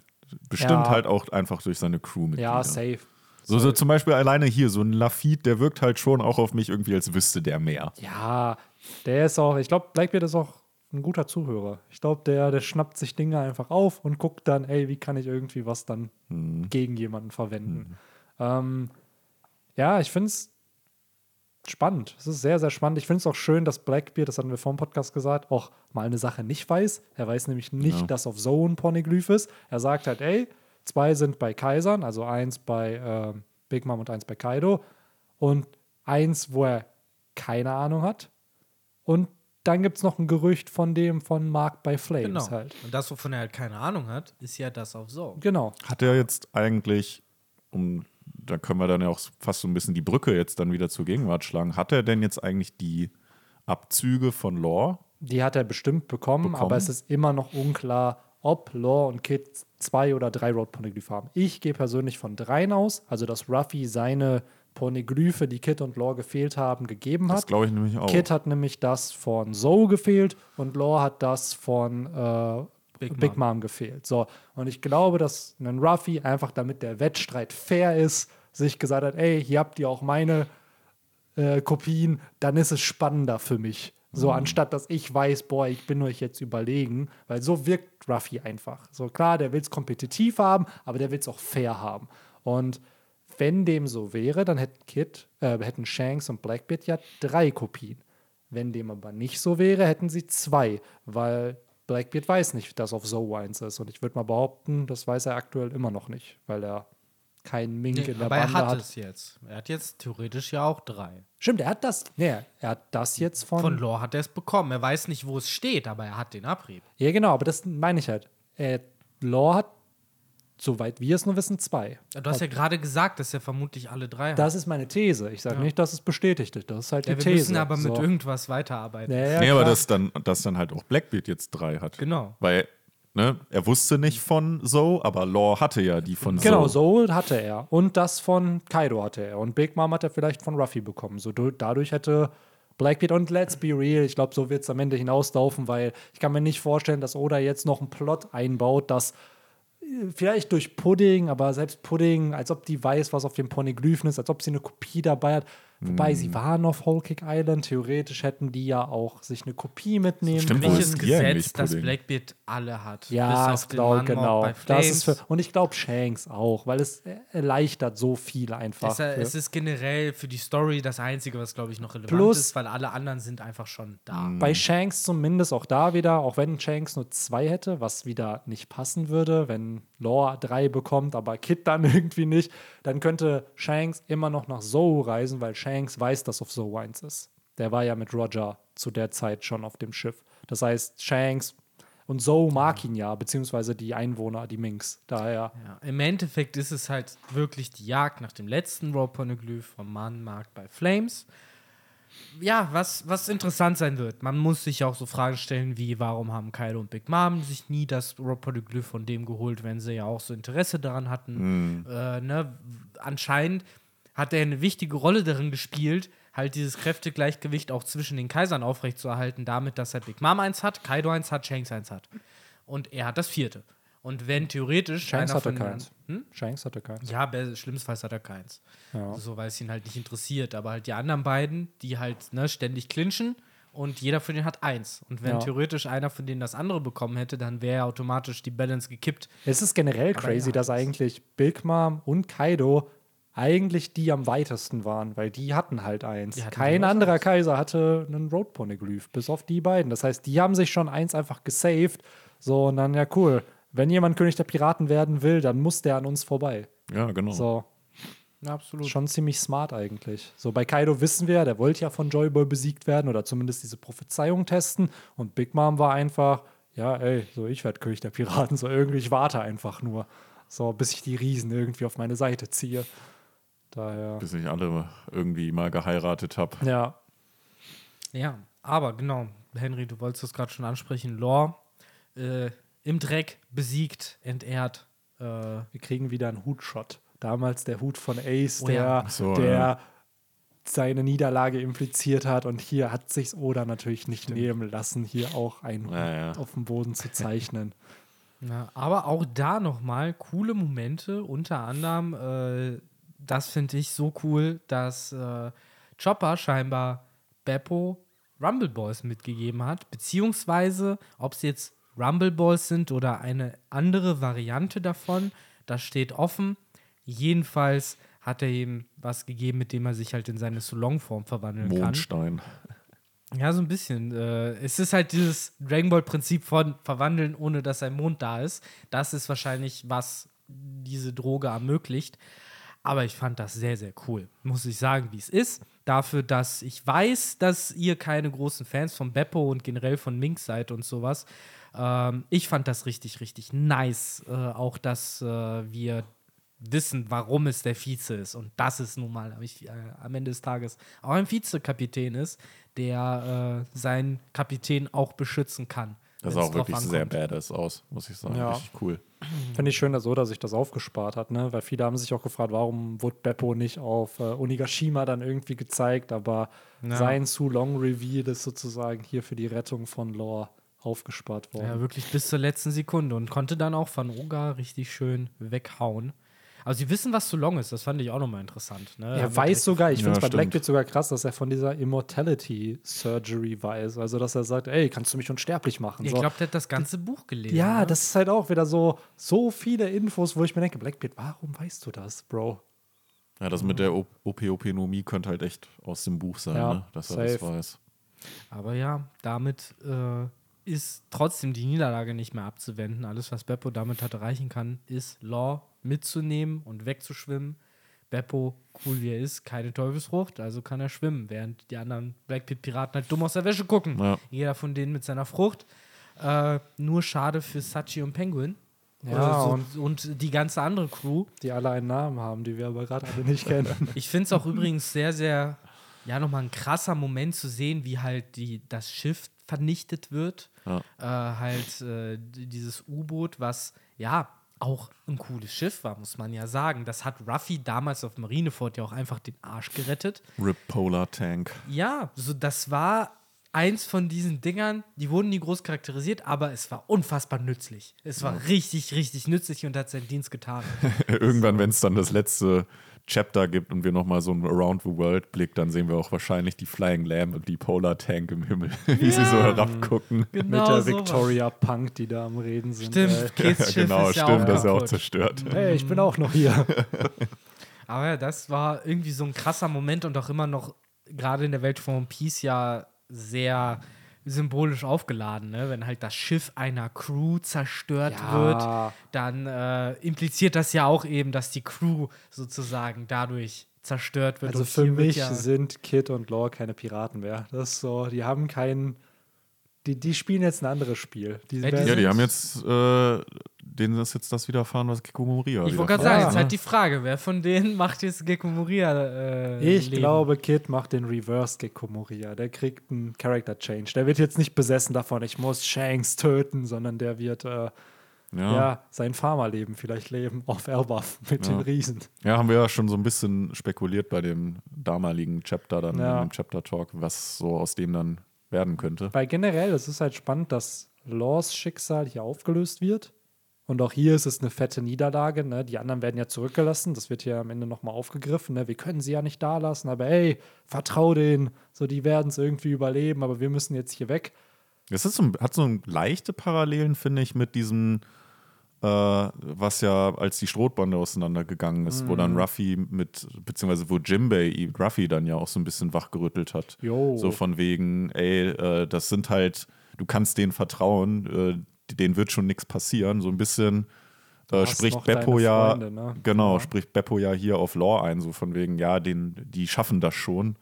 Wir, Ja. Irgendwann holen wir die wieder. Ich glaube, das ist auch ein bisschen das, was untergeht, dadurch, dass es jetzt natürlich ein bisschen schneller passiert, aber was Kid und Law geschehen ist, ist wahrscheinlich in Odas Kopf Sabodi. Also halt das, was den Strohhüten vor dem Ja, Zeitsprung passiert ja. ist, das ist jetzt Law und Kid passiert. Das Ja. ist kein, keine totale Zerstörung für immer vielleicht, aber ja, im Moment, genauso wie Ruffy sich auf Amazon Lily eigentlich nicht Pirat schimpfen durfte, können die das jetzt gerade auch nicht. So, und erstmal, Das ist ja, eine sehr schöne Beobachtung, weil ich gerade nämlich, das ist, glaube ich, Chapter 512 oder 513, was ich gerne gerade noch live hier aufmachen will, weil mich da interessiert, was der Erzähler sagt.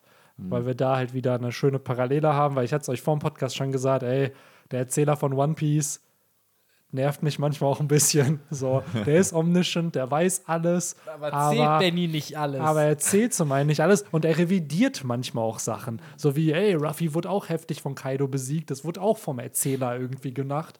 Und danach, ja, hat es ja trotzdem nicht so viel bedeutet. Ja, ja. Daher, Aber ich finde, man sieht ja auch dann auch hier, weil es war ja dann nach Wano auch so ein bisschen, dass Law und Kid halt gesagt haben, so, ey, warum ist Ruffy jetzt hier einer der Kaiser und wir aber nicht? ja, Hier habt ihr halt die Antwort. hier ist die so, Antwort Ne? plus. Und jetzt, ich muss ganz ehrlich sagen, Kid, I don't buy it, weil in Chapter 530 sagt der Erzähler, Groove 12, 12 Sabaody Archipel auf der Grand Line. An dem Tag wurde die Strohhutbande unter Captain Strohhut Ruffy eradicated, also komplett vernichtet.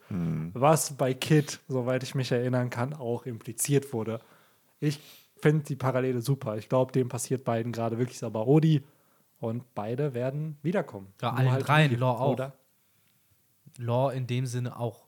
Ich glaub, das auch meinte wenn Ben. Meine ich alle. Also Achso, mit du hast Law. beiden. Ja, genau, Ach so, Law stimmt, Kid. Law Law und Kid. Kid, Ich, genau. da, ich war irgendwie bei Kid und Ruffy. Ja, du Nee, hast nee. absolut recht. So. Absolut recht. sorry Weil die Strohballe hat schon ihr Comeback. So Ja, die, 100. ja, wobei jetzt auch dazu Ja, gesagt, vielleicht werden die auch fallen. um ne? da ganz kurz noch, äh, um da so langsam zum Ende zu kommen, weil Real Talk, ich muss gleich nochmal einkaufen fahren und äh, ich habe nur noch knapp eine Stunde ungefähr.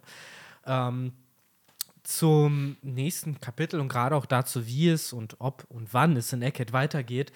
Ich weiß halt nicht, wie happy-endig Eckhead wirklich sein wird für die Ströte. Ich meine, wir bauen immer noch darauf, dass wir sagen, Ruffy hat gerade Kaido platt gemacht, was soll denn jetzt kommen? Das ist im Endeffekt ja immer, zumindest in, meinem, in unserem Podcast habe ich das Gefühl, das Argument dafür, dass wir uns gerade nicht richtig vorstellen können, wie Egghead zu Shit gehen könnte. Ich glaube aber, dass wir da vielleicht noch vom Gegenteil überzeugt werden könnten auf die eine oder andere Weise. Denn am Ende des Tages hat die Strohbande halt ihren größten Win ever vor kurzem erst äh, erzielt auf Wano. Von den Storybeats her wird es sich jetzt auch anbieten, wenn die erstmal wieder auf den Boden der Tatsachen zurückgebracht werden. Gerade vom Hintergrund, dass Kid und Law halt auch voll verkackt haben, weiß ich nicht, ob es dann auch mir so viel Spaß machen würde, eine Geschichte zu lesen, wo dann der Protagonist halt alle um sich herum halt komplett im Staub liegen lässt, so während denen halt der Scheiß passiert ist, wird Ruffy einfach noch krasser, noch schneller, noch stärker. Weiß nicht, irgendwie unverhältnismäßig. Ja, aber also andererseits wird es auch irgendwie passen, ne? weil wir haben ja eben schon gesagt, so er ist halt der Kaiser. Er hat die Plot-Armor. Die, die anderen nicht. Aber es, es stimmt so, irgendwie wird es halt mehr Sinn machen, wenn es jetzt irgendwie, wenn jetzt Kid derjenige wäre, der da den krassen Sieg äh, hervorgetan hatte und Ruffy halt nicht, weil das halt so das ein allgemeine Storytelling von einer Heldenstory halt ist, so, ne? Dass halt erstmal so der Rivale halt vorlegt und in dem Fall dann ja Ruffy dann erstmal so ein bisschen hinten dran ist und so irgendwann so auf den letzten Metern den halt überholt, so diese typische Heldenstory halt, äh, wird es halt mehr Sinn machen. Da gebe ich dir auf jeden Fall recht. Aber ja, gleichzeitig kann ich mir jetzt irgendwie nicht vorstellen, dass jetzt irgendwie so eine, dass die Strohhüte jetzt eine krasse Niederlage bekommen. Ja, aber ich, ich glaube, dass die halt den Schwanz einziehen müssen und abhauen müssen. Ja, das Kette. kann dass ich sie mir mit auch einer vorstellen. Situation konfrontiert werden, der sie nicht Herr Aber damit Aber- könnte ich leben. Ja, aber ich, genau, dass die abhauen müssen, okay. Aber ich glaube, bevor sie abhauen, und da wird ja dieser große Eckert-Incident ja schon angeteased, glaube ich, dass es ein Win sein wird, weil es wird immer wieder diese Parallele zu O'Hara gemacht. O'Hara ist vernichtet worden, O'Hara hat verloren und der Wille von O'Hara lebt weiter. Und das ist meiner Meinung nach der zentrale Theme auch irgendwie von Eckhead, von ey, wir haben nicht vergessen, was da passiert ist. Und Dragon hat das nicht vergessen und Vegapunk auch nicht. Und Vegapunk, entweder wird er den Namen von diesem Königreich verkaufen, irgendwas Großes, irgendein Major Win wird, glaube ich, passieren. Ich glaube nicht, dass, kann natürlich auch sein, dass Charakter sterben. Ja, Kann auch guck sein, mal, aber da, das, was du so. sagst zum Beispiel, da, das sind Wins für uns. Genau. Das, das ist, was wir cool finden. aber das ist auch ein Win für die Welt. So, wenn auf einmal herauskommt, ey, die Weltregierung Ja, hat ja. gelogen, dann ist ja deren Credibility zum ersten Mal richtig angekratzt. Weil vorher ist ja. immer, oh nein, hier, da wurde was attackiert, da aber wurde was attackiert. Da, da- das, das ab, absolut. Also da stimme ich voll mit dir überein. Aber wir haben ja gerade über die Strohhüte konkret gesprochen und darüber, dass äh, die durchaus halt in eine Situation kommen könnten, wo es halt brenzlig für sie werden könnte. Weil, wie gesagt, wir gehen gerade die ganze Zeit davon aus, Ruffy wird mit allem fertig, weil er Kaido platt gemacht. Äh, weiß ich nicht. Ich kann mir halt vorstellen, dass nach Eckert wir ein bisschen auf eben diesen Boden der Tatsachen zurückkommen uns auch ein bisschen neue Karotten vors Gesicht gehangen werden und wir dann wieder sagen können, alles klar, das sind die Charaktere oder Waffen oder whatever, vor denen wir noch Respekt haben müssen. Weil das ist zumindest mein Gefühl gerade, ich habe vor wenig in der One Piece-Welt gerade Respekt, zumindest wenn Ruffy dem gegenübersteht. Äh, und ich glaube, das, das meine ich halt, darauf beziehe ich mich, das glaube ich halt wird sich ändern nach Eckhead, dass wir doch noch mal so ein bisschen die größeren Fische noch mal sehen. Obwohl Ja, uns schon ewig gesagt wurde, die Kaiser seien schon das Größte, know. Aber auch da darf man echt nicht vergessen, ne? auf Wano wurden sie in Tag-Teams und in mehreren Etappen besiegt. Es ist ja. Ja. nicht so ein One-on-One und dann hat man gewonnen, sondern Ruffy hat gegen Kaido dreimal gekämpft und dazwischen wurden auch andere Charakter. ja, Kizaru irgendwie- aus dem Stand ist ein anderes Thema. Ne? Genau, das ist mal was anderes aus einer Allianz und das andere ist halt wirklich mit, ja, One-on-One. Und ob, Mann, ich würde es cool finden, wenn Admiral fällt vor, vor dem Finale, aber es muss nicht auf, auf Egghead sein. Nö, da es fällt kann ja auch- gerade Kusan durchs Blue Hole. Ja, der. Also, was, wenn du das sehen willst, also auch wenn er offiziell keiner ist, du Ja. siehst ja gerade, wie einer Aber ich, du weißt, was ich meine, von einem Ich. Protagonisten, dass das besiegt wird, weil Ja. das ist das einzige Achievement, finde Ja. ich, außer jetzt die Gorosei können auch noch kämpfen, so, was uns noch fehlt. Dass Können sie. einer der, hä? Können sie, gehe ich fest von aus. Ja, Wirklich. Das wird funny, Alter. Ich glaube, wir haben auf jeden Ah. Fall die nächsten zehn Chapter werden brutal. Ey, Weil- ich, ja, ich habe nicht mal eine Ahnung, wo es nächstes Chapter Ich glaube weitergeht. jetzt Ich glaub, Egghead Egghead. Ich glaube jetzt, weil jetzt sind die Plots erzählt. So, außer die Revos, die sind noch open und vielleicht, falls Vivi, Warpol und Morgen noch irgendwie wichtig werden, und auch dahin, noch. die ja auch noch aufgebaut wurden, aber wir wissen nicht, was mit denen Ja, ist. oder ein bisschen Rest Beehive. Vielleicht noch so. Ja, anderthalb Seiten. wäre cool, aber glaube ich tatsächlich nicht, weil es wird ja sehr open-ended gelassen so. Und ich kann mir vorstellen, wobei, oder Wobei, ich glaube schon, dass das noch irgendwie in den nächsten Chaptern aufgelöst Genau, wird. dass irgendwas noch kommt, weil die anderen wurden ja auch aufgelöst. Blackbeard und Genau. Law wurde aufgelöst, Kid meine, und Shanks. meine Angst ist ja. auch, wenn wir es da jetzt nicht sehen, dann ist die nächste Gelegenheit, wo wir es sehen können, wenn Akainu einen Statusreport bekommt von Zeitung ja, halt, genau, Ja, oder- Zeitung, oder- ja, oder von den 100 Flotten, bla bla bla. Wo ist denn eigentlich? Gab's Truppe? Ja. Die sind immer Versch- noch nicht die wieder sind da. Verschwunden. Genau, immer noch verschwunden. Genau, und dann erfährst du, aha, entweder gab es nie zurückgekehrt von Beehive oder äh, er äh, versteckt sich Fujitora-Style. Aber ne, das sind Mm. wieder so Sachen, da kann man jetzt gerade nur so drüber, drüber mutmaßen. Ich wünsche mir aber, dass man halt zumindest eine kleine Konklusion noch dazu bekommt. Einfach nur dieses, es gab noch auf dem Radar Ja, und seine safe. Truppe oder sind die halt untergetaucht? Das ist okay für mich, wenn man, wenn Oda sagt, die sind halt, keiner weiß, wo die sind. Ja. Wäre für mich okay, aber sag es mir zumindest. Ich glaube auch, weiß, dass wir irgendeine Conclusion noch kriegen zu diesem Beehive-Plot, weil es gerade echt irgendwie darum geht, ähnlich wie ja auch mit Kid und äh, Law, dass die ja auch gesetupt sind für das nächstgrößere Story-Element, wo sie dabei sein werden. Auch wenn jetzt viele denken, oh, die sind aus der Story geschrieben. Es sind zu wichtige Charakter. Law mit, ey, er hat noch den Willen der D und er will seine Crew vielleicht noch retten. Und bei Kid, ich glaube halt tatsächlich, dieses ganze Königshaki-Konzept wird noch wichtig. Warum Kid Königshaki überhaupt geben, wenn es nicht irgendwie für ihn relevant wird? Weil wir wissen einfach, und das könnte halt mit seinem Character-Arc vielleicht einhergehen, dass er halt